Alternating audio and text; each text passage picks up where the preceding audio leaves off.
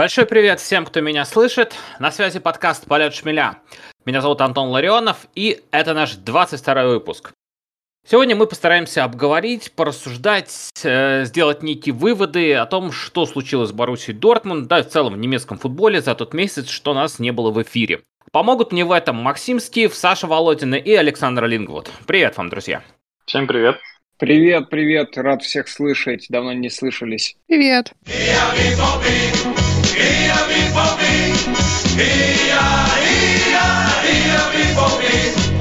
Межсезонье. Летнее трансферное окно. Сколько всего сладкого в этих словах для каждого футбольного болельщика. И вот уже как почти целую неделю это самое трансферное окно открыто. Думаю, правильно будет начать этот выпуск с разговора о том, как использует это трансферное окно Боруссия. Э, начну, пожалуй, с себя. Перечислим. Николас Зюли, Ника Шлоттербек, Салих Асджан, Карима Дееми и, наконец, Себастьян Алле. Я, конечно, могу ошибаться, но Сдается мне, это одна из самых ярких и, что намного более важно, продуманных трансферных кампаний Дортмунда за последние лет это к 10. Есть желающие подтвердить или опровергнуть это? Макс, что скажешь? Ну, я соглашусь, да, на самом деле. Кажется, как будто вырученные деньги с трансфера золотого мальчика очень большого решили потратить на не только ноунеймов разных э, потенциальных великолепных игроков, но еще и на каких-то игроков, которые уже там заиграны за сборной, которые уже известны и в Германии, и за ее пределами. И что мне очень нравится, мы подписываем игроков национальной сборной. У нас сразу плюс три ну, из состава людей, как минимум, да, там у Адееми были проблемы в последнем пуле международном, но так или иначе, это игрок, который очень близко к э, главному составу национальной сборной, а уж защиту мы жаловались в прошлом году, вот, защита, то, защита, все, и в прошлом, и в позапрошлом. То же самое, и нам, вот вам два основных, пожалуйста, Шлоттербек, пожалуйста, Зюли, пожалуйста, остается Хумельс, э, дед, конечно, но так или иначе, очень важный игрок обороны. А тут еще и Аканжи может никуда не уйти. Ну, я тоже довольна трансферной кампанией. Мы заменили Холланда на Але. Это хороший трансфер. Я сначала была к нему довольно скептична, но на меня, наверное, повлияли нидерландские СМИ, которые я читала, где они говорили о том, что его интересы от Баварии и Боруссии, откуда они вообще взялись, они только Лигу чемпионов смотрят, они не смотрят, сколько он запарывает за игру. Потом я посмотрела на статистику и поняла, да нет, нормальная статистика, и денег он своих стоит, и возраст у него хороший, что еще пять лет точно поиграет, а учитывая, что сейчас тенденция на то, что нападающие расцветают после 30, так может еще и не 5, а 10 лет. Центр тоже укрепили, это Аджан, у которого там прекрасные показатели по прессингу в центре поля, по отбору мячей. И, ну, Жюречка с Шултербеком, ну, куда без них. И, ну, и Адееми в помощь. Дриблер, наконец-то. А то мы с Мальным тоже не особо там шороху наводили. А теперь какая-то суета появится в чужой штрафной. А вот, кстати, затронула тему про статистику. Саш, может, нам как-то поможешь с ней рассказать про кто топ, а кто не очень? Подвела небольшую статистику по всем игрокам, пришедшим. Будем сравнивать их с самыми лучшими на своей позиции в нашей команде. В принципе, в защите у нас, наверное, один из самых лучших игроков – это Мануэль Канжи. Я думаю, это ни для кого не секрет, он даже лучше Хумельса, и альтернатив ему нет. Э, если сравнивать с пришедшими, то на одном уровне с ним у нас находится Николас Зюли. Вот, вот действительно, вот прям вот один в один практически игрок. По точности передач у них около 90%, 90-91%. А, точность на своей половине 95%. У обеих, у обоих очень довольно-таки хорошая. По отборам, по фолам примерно одинаково. Потери мячей у них минимум по 7 за игру. Это очень достойно для игроков защиты.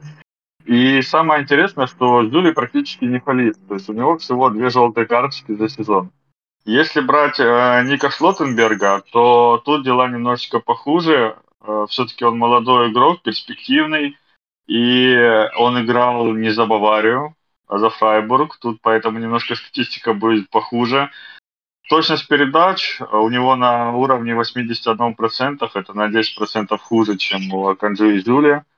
Длинные пасы у него очень плохие, то есть он не, не тот игрок, который будет начинать атаки своей команды, а у Джули как раз, кстати, 70%, это прям вообще топ. для центрального защитника дальние передачи это вообще топ.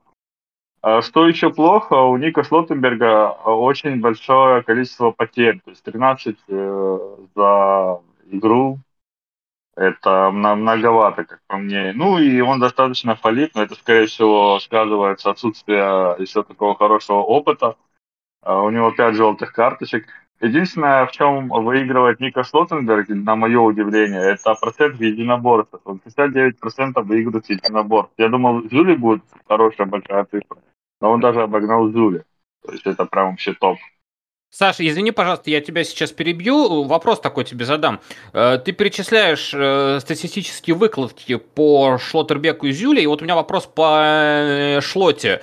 Когда он переходил к нам, он переходил в статусе главной немецкой надежды в защите. Ты сейчас перечисляешь какие-то такие, может быть, даже пугающие в статистические выкладки для человека не очень близко знакомого, может быть, с э, какими-то э, особенностями немецкого футбола. И когда ты это говоришь, Шлоттербек не кажется таким уж прям супернадежным игроком, и уж тем более не главной надеждой немецкого футбола в плане центральных защитников. Звучит так как-то не очень. Почему тогда о Шлоте говорят именно в таком восторженном ключе? Ну смотри, опять же, я говорю, он играл не за Баварию. Тут uh-huh. команда намного больше оборонялась. Э, намного хуже у них центр поля, чем у Баварии. У Баварии очень много скрывал центр поля, и Зюли выглядел на их уровне просто там богом. А у Шлутенберга было, наверное, в раза полтора больше работы, чем у Зюли. Uh-huh. Плюс, я же говорю, у него еще нет того опыта, который есть у Аканжи и Жюли, он все-таки помоложе. Я думаю, год-два, и он выйдет на уровень с тем же Жюли и будет топ. Э, а. Единственное, что... Да. Я, да, извините, я еще скажу. Хорошо, у Ника Шлоттенберга вот как раз показатель того, что он играл за более слабую команду, у него большое количество отборов. Он отбирает около трех э, за игру. Это довольно хорошо, с учетом того, что у Канжи и у Зюли 1, 1 и 3. То есть 3 у Ника это прям вообще класс, как по мне. Хорошо, то есть э, подводя такой некий итог, вот такие э, кто-то назовет их спорными показатели Ника Шлоттербека, это такой суммарно произрастает, если, простите мне уж такое косноязычие, из особенностей стиля игры Фрайбурга, из э, общекомандные силы Фрайбурга и из-за, я так понимаю, все-таки недостаточного опыта самого Шлоттербека. Да, да, вполне, да. Mm-hmm. Я так считаю.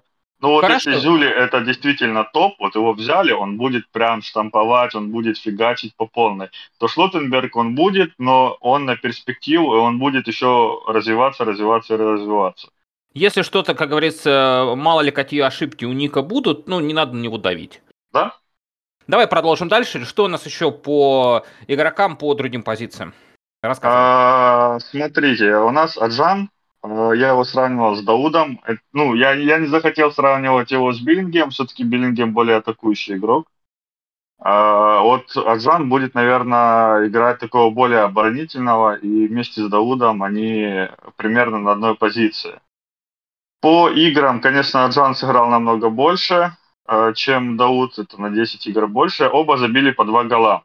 По пасам э, примерно у них равенство по 80-84% примерно, но у э, Дауда на своей половине поля больше процент, то есть он более надежный игрок, у него 87 против 74% у Аджана.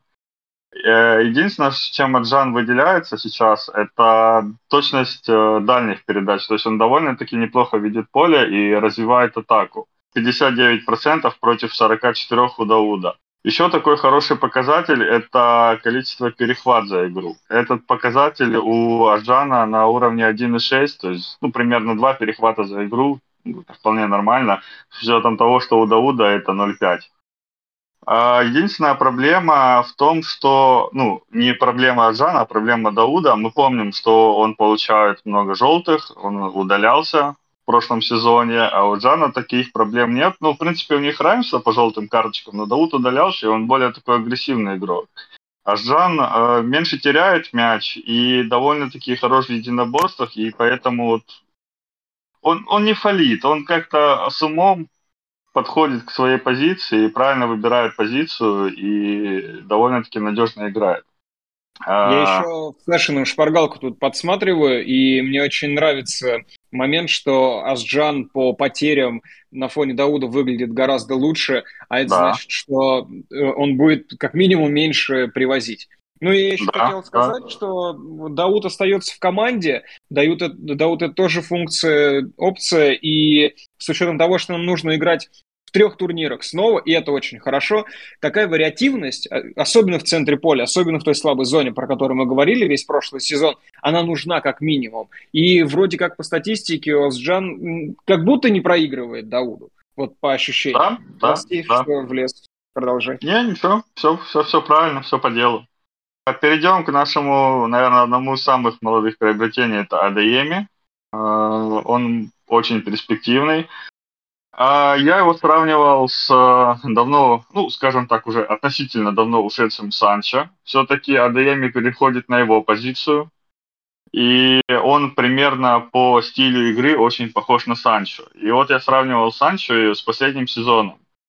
По играм, ну, примерно э, количество одинаково. У Адеями 29, у Санчо было тогда 26 на тот сезон. У Адеями 19 голов против э, восьми у Санчо. Но надо примерно понимать, что э, уровень австрийской Бундеслиги ниже, чем немецкой Бундеслиги. И поэтому там забивать гораздо легче. Но все равно Адееми красавчик и довольно-таки неплохо показал себя. По количествам передач, вот у Санчо 11 голевых передач, у Адееми 5 тут прям разница заметна, что Санчо все-таки... Ну, Санчо уже был более опытный игрок, и он играл больше на команду, чем пытался забить сам. Что еще характерно, что у Санчо примерно 74 касания за игру против 32 у АДМ. То есть Санчо был более заигран. И, э, то есть, ну, он более был заигран в игре, извиняюсь за тавтологию, и при этом он создавал голевых моментов больше, чем АДМ. Но опять же, мы берем того, что Санчо все-таки был уже опытный игрок, и в Бундеслиге он уже проявил себя довольно-таки хорошо. А у АДМ еще все впереди. А, по, если смотреть э, удары за игру, у них примерно равенство. То есть по 2, 2 и 4, 2, то есть это примерно одинаково. Удары в створ тоже 1, 1 и 3. Это ну, на, на одном уровне, скажем так. А, единственное, что хотела сказать, Санчо не получал золотых карточек. Санчо их на тот сезон не было, он играл аккуратно. Даями более такой, ну, опять же, из-за молодости, из-за выбора неправильной позиции или потери позиции, он получил 4 желтые карточки. И он меньше идет в дриблинг, что самое интересное. 1,7 а, против 3, э, и у него меньше половины успешных один, скажем так, за игру успешный дриблинг, это как бы... Ну, молодой игрок, посмотрим, что, что, что из него выйдет. Но я думаю, второй Санчо вполне получится. И будет довольно-таки интересно посмотреть на него. Саш, спасибо тебе большое за такой подробный разбор. Но я думаю, что настало время двигаться дальше, потому что э, следующая тема, может быть, не гораздо, но э, а, уж точно не менее интригующая. Прости, пожалуйста, про Алера забыл. Продолжай. Да. Ну, а, ведь, Лера... а ведь я знаю, я знаю, что ты не очень был рад переходу Себастьяна Аллера. Да, это единственный игрок, которому я действительно был не рад, потому что все равно я считаю, что это не топ-игрок. Он Холланда абсолютно не заменит. И уровень голландской э, аэродивизии все-таки это не уровень Бундеслиги. И как на примере Малина, это гораздо тяжелее. Хотя Алер играл, да, в Бундеслиге, но все равно это не то, как по мне. Вот если посмотреть на его статистику, 21 упущенный голевой момент, ну, вы меня извините. Только пороть. Он забил 21 гол, 21 не забил. Это прям, ну, он, грубо говоря, половину забил. Из, из того, что он имел 100% практически голевых моментов. С учетом того, что у Холланда было всего 5 упущенных голевых моментов, и за 24 игры Холланд забил 22 гола, а за 31 игру Алер забил 21 гол, и это в Эродивизии. Я думаю, Холланда поставить в Эродивизию, он бы, наверное, там голов 60 наколотил, и вполне был бы красавчиком. Холланд, э, Холланд примерно столько же и наколотил, когда он играл в Зальцбурге, да? Э, Саш, я, прости, пожалуйста, да? тоже влезу по поводу Холланда. когда ты говоришь про упущенные голевые моменты, у меня почему-то складывается ощущение, что последние полгода, когда Холланд играл, у него упущенных голевых моментов за матч было там очень-очень много. Я, конечно, не смотрел на Лера. Ну, тут берется статистический Холланда... Тут берется статистический показатель на не просто там, знаешь, там удар из-за штрафной или какой-то такой момент, где 30% давали, да, на то, что он забьет. Там же сейчас э, очень, приня... очень сильно развивается вот эта тенденция давать э, процентность, э, количество, ну, гола, момента Вероятность. и так далее. Вероятность. вероятность, да, да, да, вот вероятность более правильное слово. И э, в эту статистику входят вероятность выше 50%. То есть э, Алер не забил 21 гол с вероятностью выше 50%. Я У Холланда таких пять моментов. Ну, вот поэтому хорошо, что у нас есть Адееми, который много забивает. Опять же, эти все трансферы должны делаться были под Марка Розы, а его любимая схема 4-4-2 предполагает двух форвардов. Это могли да. бы вполне быть Адееми и Алер.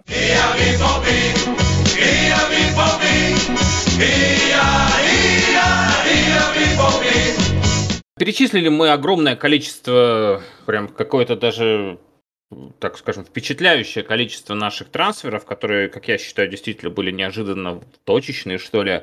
И настало время обсудить, а кто же будет всей этой братвой-то управлять? Управлять и будет новый тренерский штаб э, под руководством Адина Терзича, нашего старого нового главного тренера.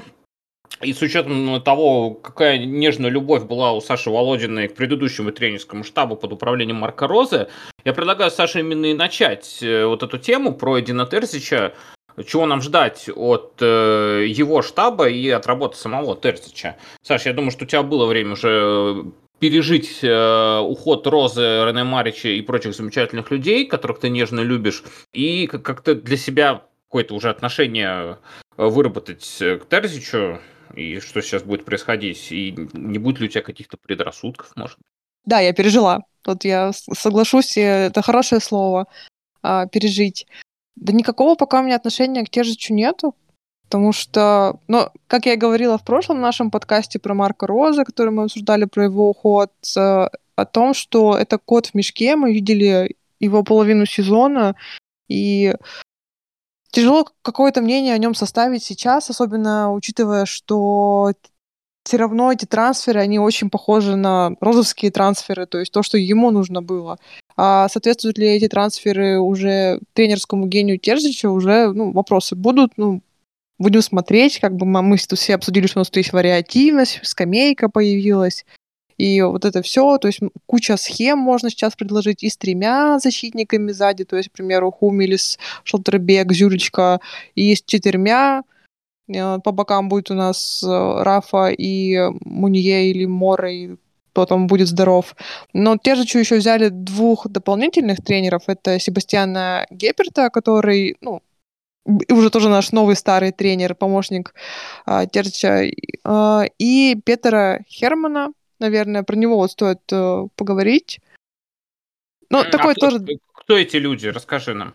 Да, ну, Себастьян Гейперт, мы его все помним, он и э, в прошлый раз при Тержиче становился его э, помощником, он же у нас там в View 19, по-моему, тренировал, тоже с помощником там был. Ну, то есть вот это наш такой человек, в академии нашей работает.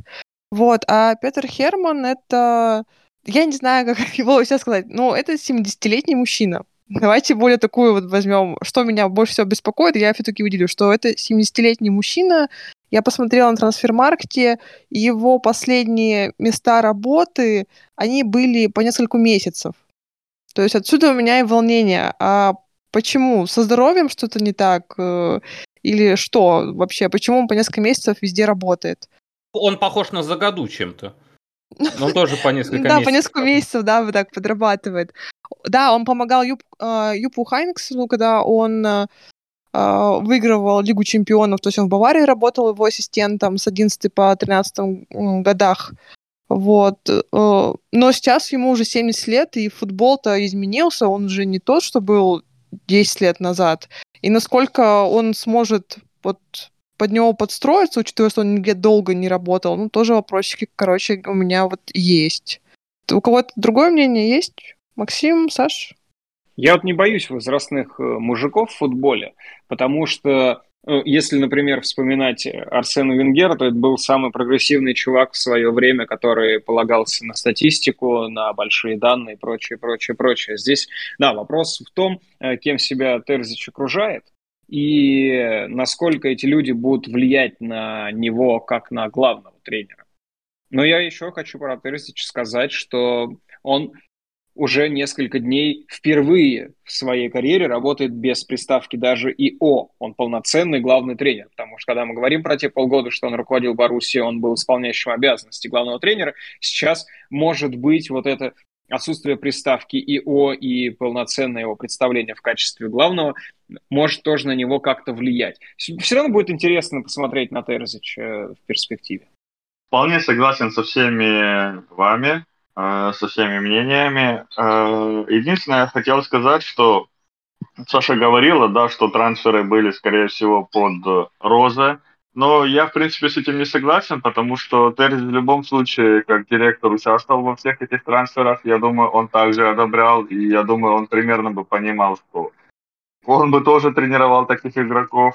Но с другой стороны, можно посмотреть на то, что система построения команды э, в Баруси рассчитана на то, что спортивный директор покупает игроков тренеру, а ты тренируй. Вот я тебе купил, а ты тренируй. Да, конечно, это там обсуждается с главным тренером, но все равно спортивный директор решает больше, кого и зачем его не покупать. Это было, если вы помните, с Исаком, которого... Кто там, я уже забыл. Исака при ком покупали? Тухель. Тухель, точно. Я все время его забываю. Это мой самый нелюбимый тренер, наверное. Исака покупали под Тухеля, но Тухелю он был вообще не нужен, но его купили как перспективного молодого игрока. И Исак довольно-таки сейчас впечатляет, он играет очень классно. Он молодой, перспективный и стоит 30 лямов. И он реально забивает в Испании. Ну, я вот за ним слежу, он реально молодец. И очень много таких трансферов было, когда тренер не понимал, зачем вы мне его купили, но его купили. Он молодой, перспективный, давай развивай и вот играй. Поэтому вот у меня такое мнение. Так, ну я вас всех услышал. У меня мнение по Терсичу, наверное, не изменилось со времен э, нашего первого обсуждения его персоны. Это по-прежнему код в мешке, мы совершенно не знаем, Э, что будет э, происходить. Это своего рода стресс-тесты для самого Эдина, потому что как все вот начнется, это будет очень важно. Первые матчи, там у Баруси не самый простой календарь, если мне не сменяет память, там прям сразу с августа будет такой же скач, там э, с Байером игра, еще там с некоторыми далеко не последними немецкими командами. И э, где-то к ноябрю, я думаю, уже к классикеру первому, мы, как обычно, играем где-то в том районе с Баварией, Э, станет понятно, что Терзич из себя хотя бы более-менее представляет как тренер, то есть у него будет какой-то, у, него будет уже, возможно, даже какой-то спад, я не знаю, ну, то есть как, какая-то, какая-то проверка, какую-то проверку он пройдет. То есть ему в любом случае, я надеюсь, что он доработает до классикера, ну, как-то было, если он, не дораб... если он и до туда не доработает, ну, это, конечно, будет провалище, провалище. До этого момента вот мы что-нибудь поймем, он как-нибудь расставит сейчас, как шахматист фигурки, всех этих э, со сжанами на футбольном поле и что-нибудь попытается из этого соорудить. Потому что головные боли у него достаточно, у него и так народ-то немало. Особенно то, что касается передней линии.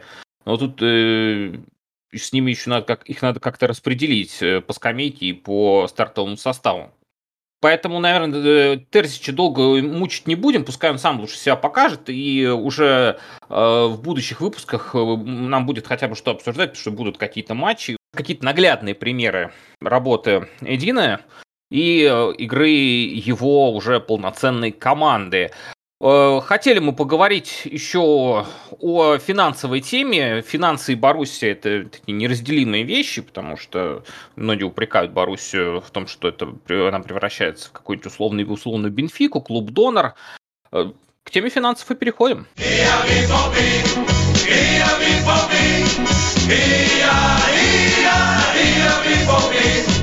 И здесь я знаю, что мои коллеги гораздо более в эту тему погружены. Вот, я, как потомственный гуманитарий, отдаю тему вам на откуп.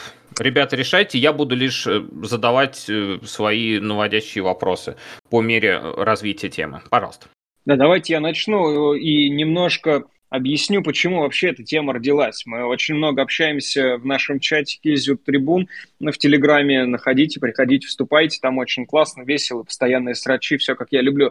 И мы очень часто затрагиваем тему покупок, что характерно, да, трансферное окно вообще началось. Очень много людей говорят о том, что вот надо купить там Раума прямо сейчас, э, еще там кого-нибудь, вот еще денег много, продали Холланда, э, еще там много людей ушло, разгрузили зарплатные ведомости. В общем, у нас очень много денег у Боруссии, надо купить вообще всех. Э, до кого только рука дотянется. При самой нехитрой математике, мы тоже с ребятами обсуждали, получается так, что мы, в принципе, по трансферам уже в минусе, и, в принципе, в минусе уже по зарплатной ведомости. И я как написал пост, что э, был пик новостей по поводу того, что Раум вот-вот перейдет в Боруссию, и это уже было после подписания всех э, вышеперечисленных людей в самом начале выпуска, и уже Алер приехал на медобследование, то есть трансфер Алера мы уже считаем совершенным вроде как, хотя я бы, конечно, до официального заявления дождался. Но смысл в том, что мы уже потратили очень много денег, но речь все равно идет о том, что нам надо продолжать делать покупки, продолжать делать покупки, а я как раз писал о том, что после подписания Алера, скорее всего, будет довольно длительное затишье. И пока мы не продадим еще людей, которых мы уже тоже обсуждали, которым вроде как бы можно на выход, из клуба никаких трансферов не будет. Тем более за Раума требуют каких-то там колоссальных денег, э, которые, ну, вот в этот трансфер на окно Руси постолько тратит, конечно, на игроков, но в целом мы не привыкли, когда там за 40 миллионов покупается игрок, который показал только один хороший сезон в Бундеслиге. Отсюда тема с финансами у нас и родилась. И я хочу Сашу попросить, э, у нее под рукой цифры, она сейчас расскажет, сколько мы потратили денег и сколько заработали на трансферах, а также про зарплатную ведомость. Саша, расскажи, пожалуйста. Трансферы мы с тобой обсуждали, что мы были в плюсе на 6 миллионов, да, насколько я знаю, по купить-продать по трансфер-маркету, да? Это без Алера. Э, без да. Алера, да, который еще в 31 миллион нам вышел. Ну, то есть мы в минусе на Всё, 20. Да? Да, вот и все. Простая математика. А если посчитать, то есть я взяла а, Марину Реньера за году Хитца, Бюрки, Холланда и Вицеля, сложила их зарплаты, получила 23 540 миллионов в год. Э, повторяю, в год. Потом мы не нашли зарплату Остджана, и без Остджана, посчитав Адиеми, Шолтербек, Але и Зюлечка, это 4 человека. 4. Я посчитала у 7. Я получила 28 500. То есть мы только мы избавились от семи людей, людей, людей, человеков, я не знаю, игроков, а, которым мы платили 23 500 в год, и купили четырех игроков, которым, потратив большие деньги, на которых 28 500 в год. То есть какой раум? Какие 40 миллионов? Это надо вообще весь неликвид продать. Герейру за 20 и Аканджи за 30. И вот тогда мы сможем себе позволить э, купить э, Раума на зарплату, не знаю, там, 2 миллиона. Все, вот и математика вся. Плюс налоги. Что Разбавьте про налоги.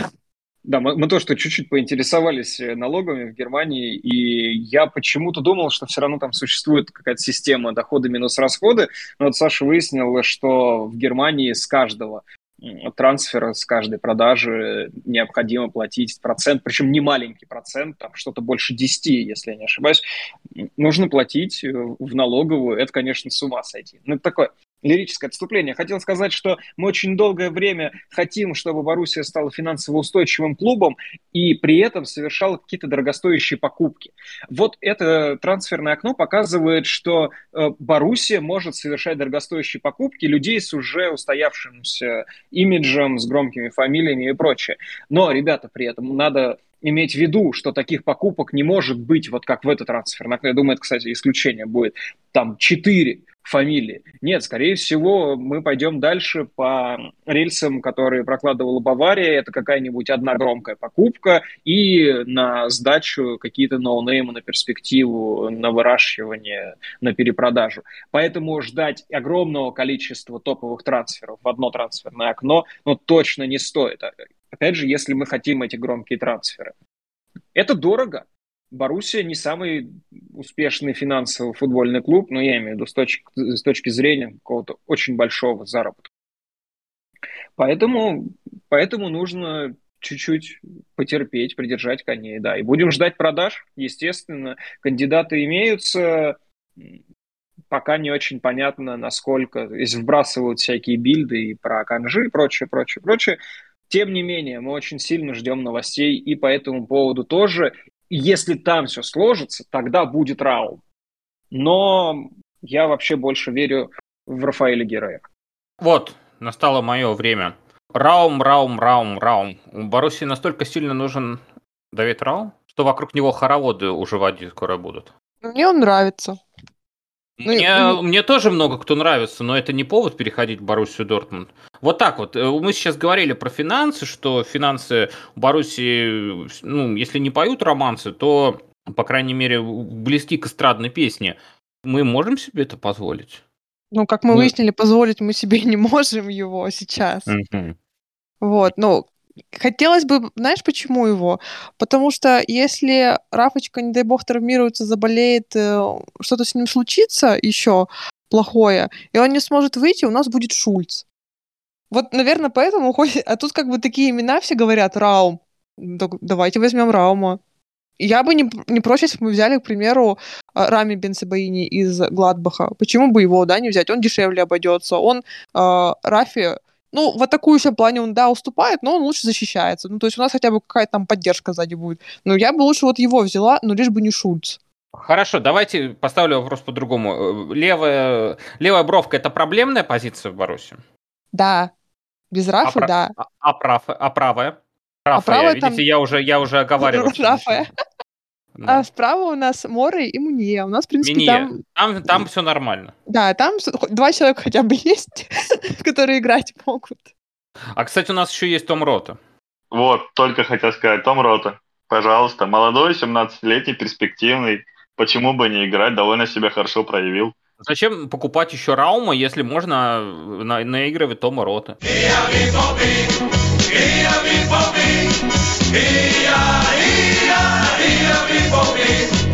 Давайте немножко отклонимся от э, цифр и поговорим о э, вещах, которых мы очень, очень любим, о таких, знаете, э, претенциозных, я бы их назвал, потому что Ханс Йоахим Вацти недавно сделал очередное заявление, уже так, э, начинаешь э, прям гордиться Боруссией, когда Ханс Йоахим Вацти что-то произносит.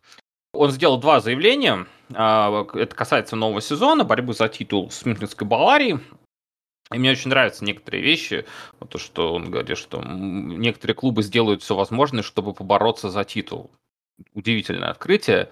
Э, и среди э, Боруссии, что естественно, он э, называет Лейпциг и Ливеркузенский Байер. Но при этом он что далее у него из его заявления следует как будто, что не эти клубы должны выиграть, а Бавария должна все равно проиграть. Потому что состав у Баварии все равно сильнее, и пусть там и Надельсман, но все равно Бавария, скорее Бавария должна проиграть титул, чем любой из названных им трех, им трех клубов этот титул выиграть. Ну и дальше он примерно то же самое говорит уже непосредственно о Боруссии, и так, подстилая соломку, говорит, ну да, мы, мол, мы, конечно, поборемся, но не забывайте, что у нас все еще такие молодые, у Алле нет статуса такого есть, как, какой есть у Садио Мане, Шлоттербек вообще там в начале пути, а вот Зюли, вот Зюли это самая Зюли, вот, а Дееми только-только вот, собственно, школу закончил. Как вы считаете, хотя при том, что Баруси действительно многие и легенда немецкого футбола, в частности Юрген Коллер, э, называют прям в открытую чуть ли не э, главным фаворитом на сезон, а Вацки, э, не изменяя себе, аккуратно стелет соломку. Это что это? Это стиль или все же товарищ Ханс Юатим действительно не особенно верит в то, что даже сейчас получится, а Терзич, ну, пускай там поиграется пока. Это стиль того, что следующий сезон точно наш, а потом, блин, ну, следующий сезон, ну давайте подождем, сейчас будут трансферы, и следующий сезон точно наш. Вот это вот как раз то, о чем говорил Ватс. Я, я по-другому это не пишу. И я, в принципе, с ним согласен в том, что все-таки Бавария должна где-то просесть, Бавария должна где-то проиграть, чтобы остальные смогли выиграть. Все-таки разница в классе, особенно в финансах, ну это прям пропасть. Пропасть и пропасть. А вас не, не начинает надоедать то, что вот руководители Баруси все время начинают подстилать соломку? Не, Вообще мы это в чате обсуждали, и даже этот Цорг говорил, что Вацки самый пессимистичный пессимист, который может быть на свете. И- единственная у меня к нему просьба. Если он сейчас слушает, конечно же, он слушает, наймите ему гострайтера. Пусть ему пишут, что говорить. Я понимаю, ты пессимист, ты не видишь вообще никогда ничего хорошего, ты там пережил э, времена, когда Боруссия чуть ли уже на панель не вставала, чтобы деньги зарабатывать, уже вся всю команду чуть уже туда не вывел, на какой-нибудь автобан. А, но найди человека, который будет тебе писать твои мысли завуалированно, не так пессимистично, не так уныло и не так безнадежно. Вот, кстати, Ну- да, вот когда читаешь Вацки, кажется, что сезон еще не начался, а мы уже вторые. Да, и вообще счет первого заявления, сейчас про него подробнее Макс расскажет, у него там очень хорошее мнение, оно мне на самом деле очень нравится. А про второе я скажу, вот чем оно меня выбесило, вот прям вот где Карим Адееми, ну еще вот только начинает там ходить, э, э, из-под стола вылазить, там Шутербек э, тоже, Зюлю вот нормально, кстати, А, вот. А, он просто взял и вот этим вот всем своим стейтментом перечеркнул всю трансферную кампанию шпорт-директора. Вот просто взял и перечеркнул. Кстати, да, и для начинающего э, спортдиректора Спортдиректора, Себастьяна да. Келя, да, для которого это, по сути, первая такая, первая трансферное окно, его- проверка первая, он ему сказал, так, ну, в общем, накупил ты опять какого-то э, говна, Говна. сказал, непонятно, что вырастет еще. Не, ну, Зюлька нормальный, конечно, вот, а остальные Молодец. непонятно. Вот, да. Вот. Да, да, а вот, ну, вот просто вот это меня выбесило. Имей уважение хотя бы к своему шпорт-директору. Я хочу вклиниться и спросить, а что вы хотели? Это же для Цорка, э, для Цорка, все, для Келя э, такой же аспект работы. Ему придется дальше взаимодействовать с пессимистичным Вацки, и Цорк его об этом напрямую предупредил. То есть э, работа Цорка, Келя не только заключается в том, что надо там кого-то покупать, продавать, ходить, командовать важным видом там по базе, а еще и взаимодействовать с Вацки. Но я на самом деле думаю, что Вацке, в принципе, пора прекратить делать какие-то заявления на публику. Зачем? Есть главный тренер, и есть, в конце концов, довольно обаятельный, харизматичный э, там, шпорт-директор. Да? А, у нас Раубль, э, самый главарь там, правления, сидит, не отсвечивает, никакие комментарии не раздает. Мы его в подкасте не обсуждаем. Э, В чате его никто не ругает. Ни в одном чате его никто не ругает, потому что кто такой Раубль? Вот Вацке тоже пора занять такую наблюдательную позицию из вип-ложи, сидеть, покуривая сигаретку там или сигарку, что они там покуривают, и э, ловить дзен. Ни в какие интервью не ходить, ничего. Назначить там людей, которые отвечают за это. В конце концов, пусть там э, Саша Флиге, как главарь пресс-службы, разгребает это все дело. Зачем он вообще об этом говорит? Я понимаю, почему он это делает. С одной стороны, и понимаю претензии, которые летят в его огород, с другой стороны. Потому что даже если каждый год мы будем говорить про то, что вот все, мы сделали все возможное. Вот смотрите, мы купили всех, на кого нам хватило денег, вы просили громкие фамилии, пожалуйста, игроки сборной, все, мы вот максимум сделали.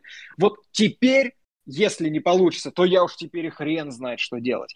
Вот если бы мы каждый год слышали эти речи, что мы за чемпионство будем бороться, нам плевать на всякие Лейпциги, Байеры, Фрайбурги, Баварии, какие там еще есть команды, вообще на всех плевать, мы будем бороться за чемпионство. И в конце года такие, слушайте, ну не получилось, ну вы видели, ну не получилось, мы старались, мы купили много игроков, у нас ни хрена не получилось, мы будем э, стараться в следующем сезоне.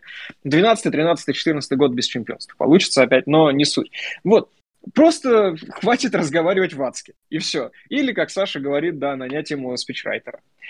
Только и делов. Но я понимаю, почему он так говорит на самом деле. Вот я думаю, все понимают, почему он так говорит. Потому что лучше настроиться пессимистично, а потом обалдеть от того, как все прекрасно получилось, чем расстроиться от результата. Но, к сожалению, Вацки настолько вжился в роль, что он уже 10 лет настраивается пессимистично, и вместе с ним так настраивается и вся Боруссия. И в конце мы все очень настроены пессимистично. Все как обычно.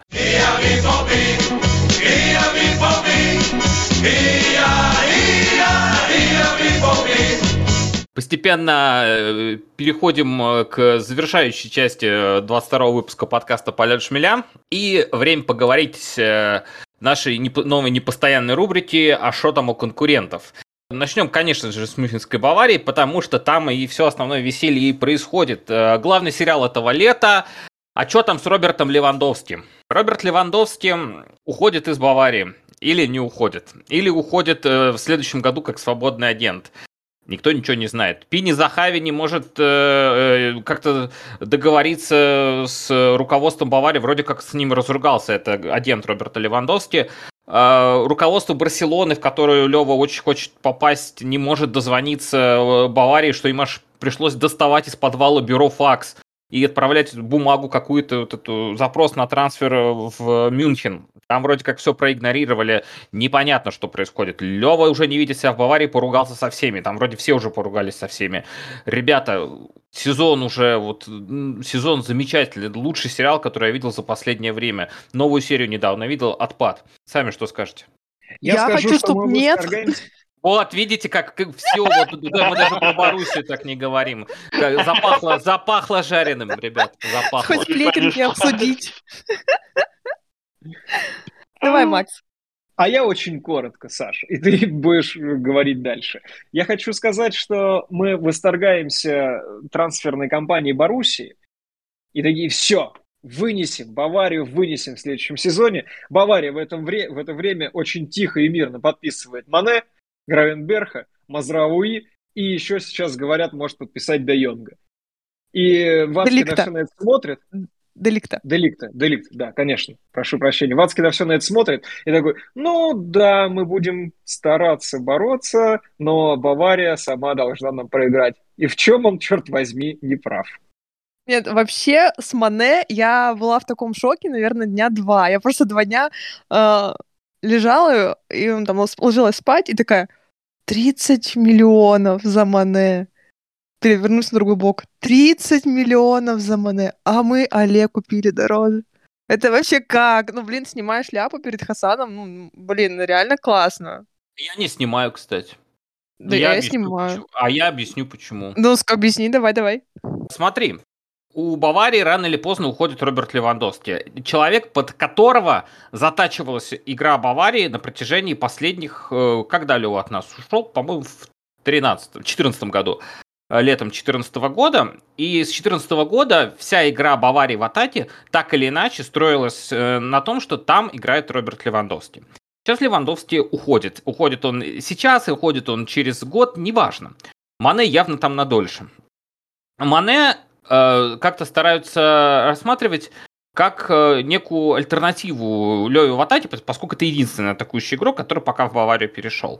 Но Мане человек, э, игрок совершенно другого плана. Мане это игрок, э, которому нужно пространство. Леве пространство не нужно. Он сам его находит, и ему нужно там буквально там 2 метра, чтобы он развернулся, забил гол. Меньше метра ему достаточно. А под Мане нужно, чтобы это пространство освобождали. И Мане, как Левандовский, играть не может.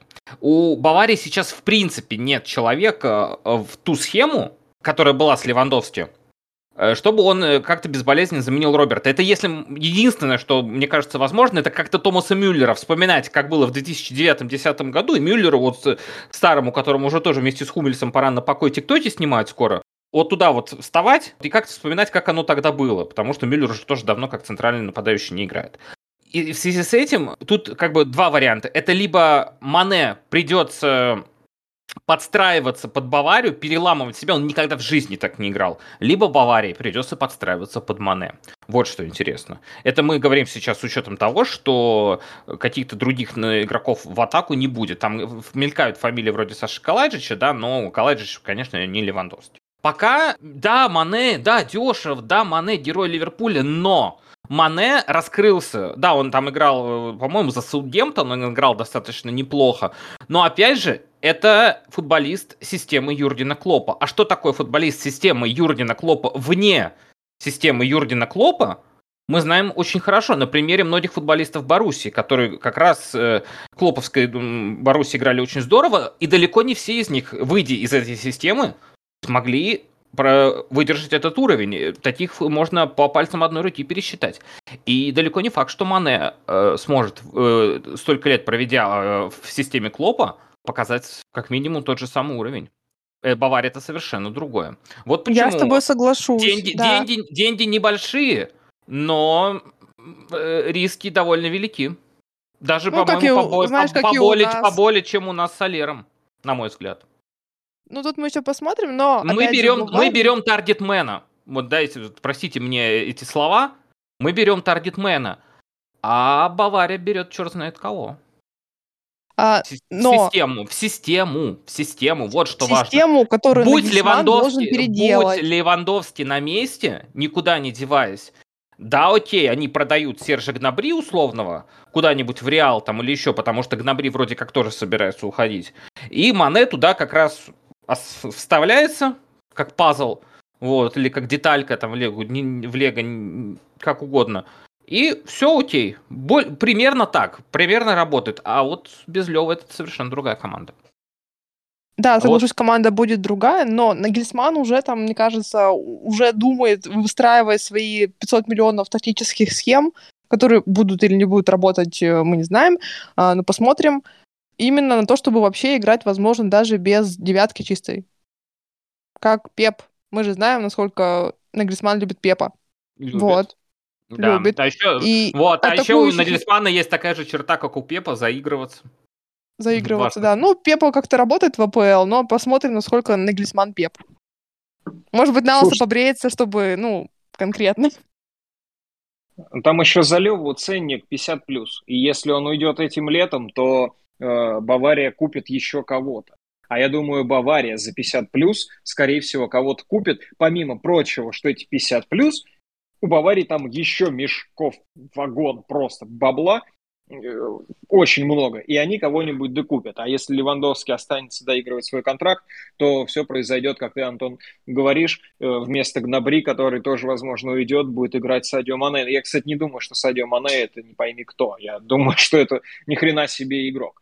М, Это нет, это поэтому- понятно. Мы говорим про, я говорил про другое совершенно. Я думаю, ты меня понимаешь. Я, я тебя услышал, да, и понял очень хорошо, правда. Я имею в виду, что, скорее всего, Садио Мане встанет в коллектив с Левой или без, так или иначе, а вместо Левы будет куплен еще один, как ты сказал, таргетмен какой-нибудь. Это я все к тому, что Бавария тоже не сидит на месте просто так и не смотрит со стороны, как укрепляются их главные оппоненты Боруссия Дортмунд, э, чей следующий сезон, очевидно. Кстати, вот еще кого я вот назову э, команды, за которой стоит последить, и как Вацки сказал, это Байер, которые, ну, продлили Шика, продлили Вирца, и взяли еще молодого перспективного Гложика. Как либо второго форварда, который будет там на пару как-то работать с э, Шиком впереди, а, ну, либо как его замену. А Гложек, мне кажется, это вот довольно неизвестное новое имя для кого-то из наших слушателей. Что тебе есть про него сказать? Кто этот парень? Молодой, перспективный. Как мы любим. Какая, позиция у молодого и перспективного? Нападающий он. Нападающий. Хорошо. Да, да. Звучит он- как потенциальный трансфер для Боруссии, конечно, молодой, перспективный. Да, так ему именно. 19 лет, мальчик 2002 года. Ну, играл за Спарту ничего себе мальчик. Уже 2002 года. Большой Ну, мальчик уже. Им 19 лет. Ну, Хорошо, вот, вот. а что, ладно, с Байером все понятно. Байер, мне кажется, будет э, таким же, как в прошлом сезоне, по крайней мере, по ощущениям. То есть это будет такая наглая команда, которая будет обыгрывать, которая неожиданно громить, потом будет также неожиданно проигрывать, э, которая в- обязательно обыграет Боруссию в одном из матчей. Э, Ну, надеюсь, что нет, но почему-то мне кажется, что зарубу, зарубу там будет на славу. Обязательно будет какая-нибудь Бару- э, заруба с Баварией, где они точно проиграют, но все будут восхищаться Байером. Ну, короче, по классике. Байер это Байер. А, Лейпциг во главе с Доменико Тедеско. Тедди, твой любимый Саша. Что там у Да, Тедди? кстати, а что там у Тедди? У Тедди пока никаких там особых движений нет. Я вообще удивлена, что у них какая-то компания такая... Ну, ладно, чего это интернет окно открылось недавно, пару дней назад. То есть пока еще никаких таких у него прям супер э, движений нет. Единственное, что я не понимаю, почему фанаты Лейпцига им не особо довольны. Вот если у кого-то есть фанаты Лейпцига в друзьях, спросите у них, напишите в комментариях, а чем они недовольны-то. Все прекрасно. Он пришел и просто всех порубил. Что еще нужно? Фанаты Лейпцига пока такое э, существует занесенное в Красную книгу, мне кажется. Ну, вдруг просто, у кого-то не, не там просто, вот... Не э, просто найти его. Вот. Но я, может, ну, может попроб, можно попробовать. Еще важный э, вопрос, на который я хочу, чтобы кто-нибудь из э, мальчиков ответил. Всплывет ли Гладбах? Нет. Нет. Я не мальчик, но извините. Не всплывет? Нет, я думаю, нет. Они будут разваливаться, и, скорее всего, они будут ближе к зоне вылета. И если они ничего не поменяют в своей политике, то, скорее всего, два сезона, три сезона, и они будут в зоне вылета, и, возможно, пойдут во вторую Бундеслигу к Гамбургу и к остальным. Новость горяченькая. Я- называйте Подождите, меня подождите. Называйте меня Васки. Мой пессимистичный настрой. Подождите, горяченькая новость, как свеженький пирожок. А, ну, во-первых, сначала старенькая новость. А, Люсьен Фавер возглавил Ниццу. Мы его поздравляем. Да, он, он вернулся, вернулся в команду, где он добился Теплый успеха. курортный городок. Да. Ну, Может, ему- может, может, ему туда Балатели дадут опять. да, да. И, и, внимание, новость горяченькая. Ян Зомер собирается переходить в Ниццу. Оба-на. Вот, Ну, все старые. Там Почему не щас, в э, Боруссию? Почему не в Боруссию, скажите мне? Почему? Потому что Гриша. Потому что, Саша, мы вратарей, мы вратарей набрали в это трансферное окно. Больше, чем полевых игроков у нас. Это да. Это Ну, понятно. Ну хорошо, если по За командам... даже судиться хотели. Да подождите вы все, по командам важный вопрос. К нам вернулось Рурское дерби. Что с А. Шальти, Уи! Шальти, Шальти-то будет? Шальти э, как Гладбах э, не всплывет или все-таки воспрянет ото сна и попытается куда-нибудь там прорваться? Да нет, Ну, они будут болтаться. Болтаться, болтаться в зоне вылета. Где-то там. Мое мнение таково. Мне нравится Франк Крамер, и я считаю, что он с Шальки сможет там, э, ну, как-то там это чего-нибудь да показать, я думаю, да. Я думаю, это будет уровень Майнца, где-то вот так. Вот этот сезон, это будет где-то где вот ближе, ну, может, место 12 13 вот так, до 10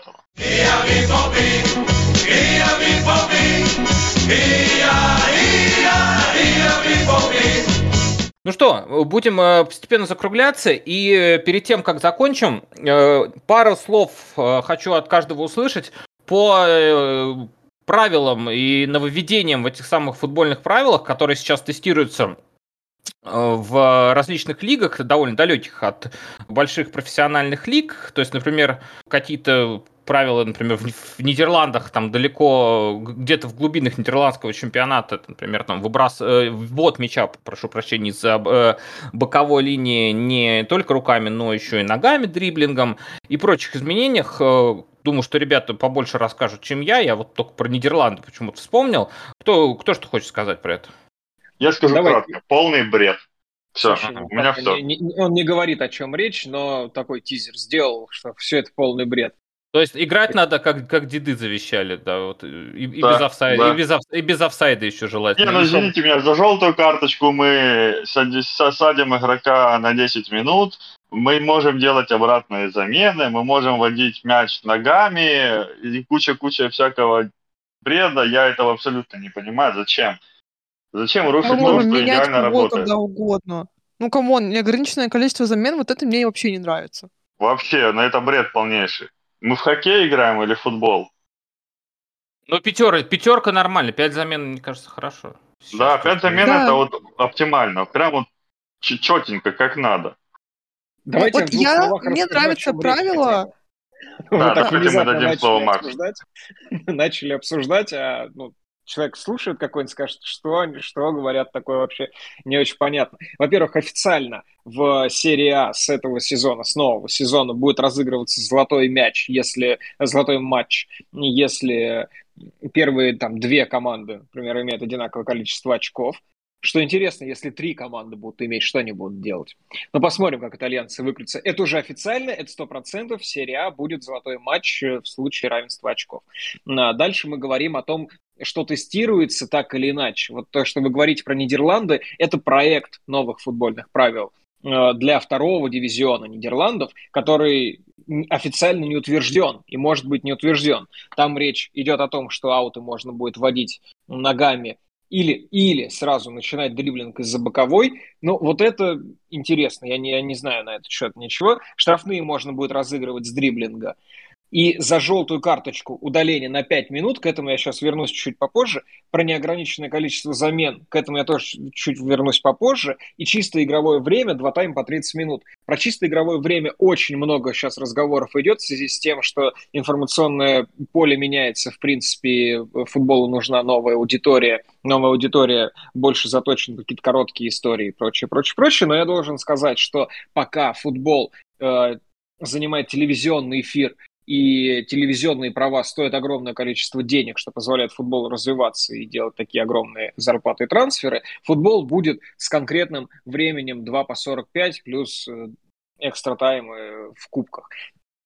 Здесь э, я про это предлагаю не спорить, потому что чисто игровое время не позволяет э, делать телевизионную верстку, а на этом э, футбольный рынок весь и завязан.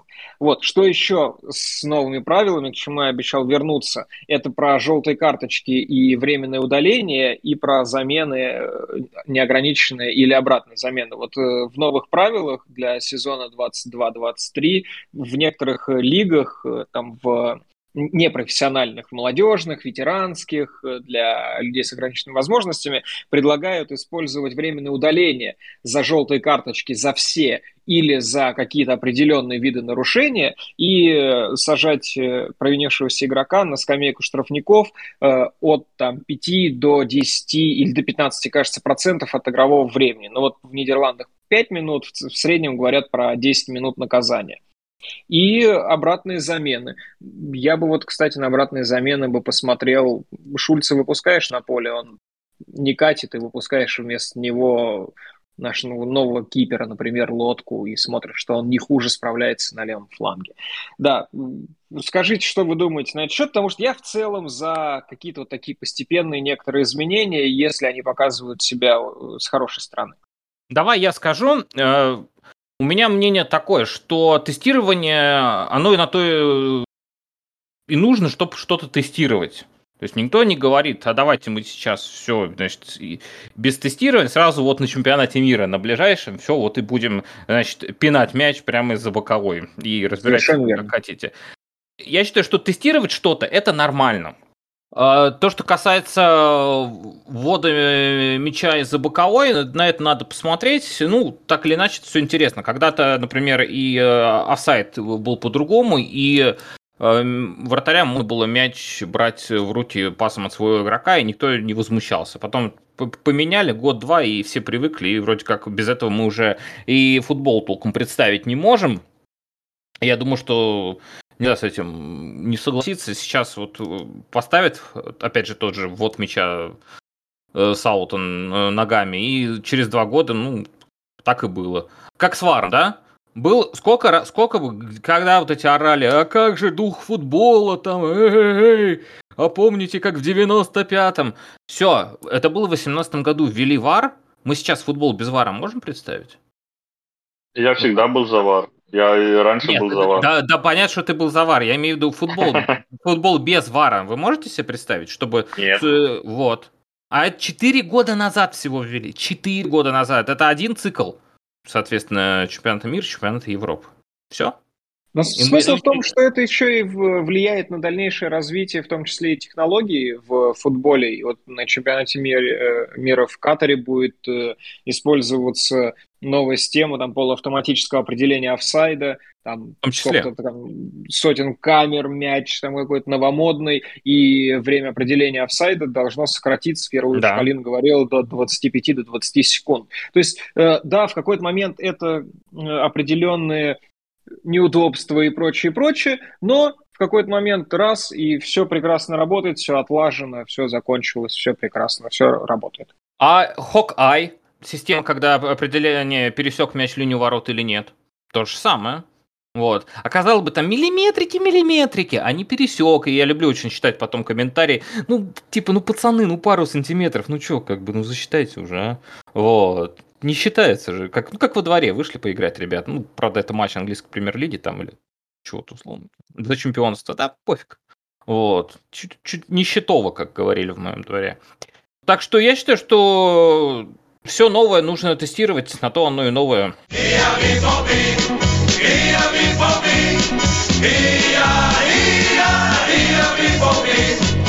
Не знаю, как эм, вам, мне кажется, что мы сегодня отлично поболтали, потому что давно не собирались, и впереди уже совсем скоро, буквально через месяц, начинается наша Бундеслига. А, игрой с Байером мы э, открываем новый сезон чемпионата Германии. Дома мы будем играть, если мне не изменяет память. А до этого еще и э, матчи Кубка же будут, где мы схлестнемся со второй э, мюнхенской командой Мюнхен 1860. Это будет в конце июля, поправьте меня, если я не прав. Вроде прав, я уже Вроде. Где, где-то в конце июля, именно там мы уже сможем да, увидеть, да, да. полноценно увидеть э, Терзича и его новую банду. Посмотрим, кто чего стоит.